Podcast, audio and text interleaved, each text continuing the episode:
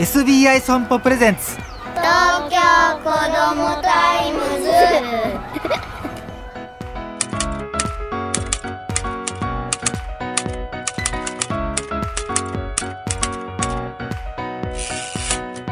おはようさんさん。東京子どもタイムズ編集長の杉浦太陽です。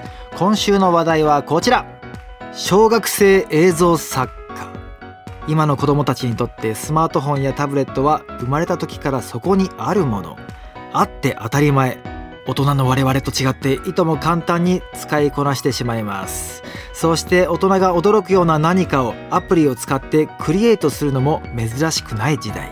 そんな子供がいろんなジャンルで登場しています。そうですよね。うちの子のねこのアプリの使い方見ててもいやこの使い方俺にはできんわっていうねなんかこう学校とか家とかをこうマインクラフトで全部再現したりとか何時間かけたみたいな。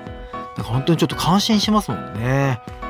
さあ今年1月には学生のために創設された短編映画祭フェローズフィルムフェスティバル学生部門で審査員特別賞受賞者となった今井めぐるくんもそんな一人です。学生といえば学生かもしれませんがなんと小学生11歳での受賞でした。きっかけはコロナ禍だった小学2年生の時。両親にタブレットを買ってもらって映像に興味を持つようになり3年間で小学校の友達とですよ5作品の自主制作映画を撮影してきたと。これはすごくないですか？子供がやっぱ知ると興味が伸びるとこうなるんですよ。素晴らしいですね。めぐるくんの受賞作は撮影から編集まで全て一人でやったという4分10秒のホラー映画「映る」どんな短編映画か簡単に紹介しますとインターネットを誰でも当たり前に使っている最近の世界。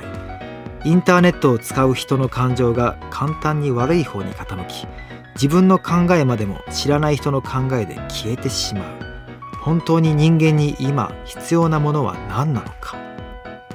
っていうねテーマを小学校のね5年生11歳いや末恐ろしすぎるでしょこれは。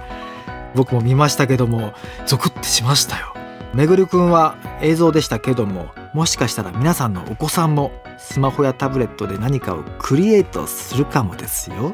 子供のねあまりに長いスマホタブレット使用には気をつけるべきですがむやみにやめなさいっていうのもこの時代違うんでしょうね。東京子どもタイムズ。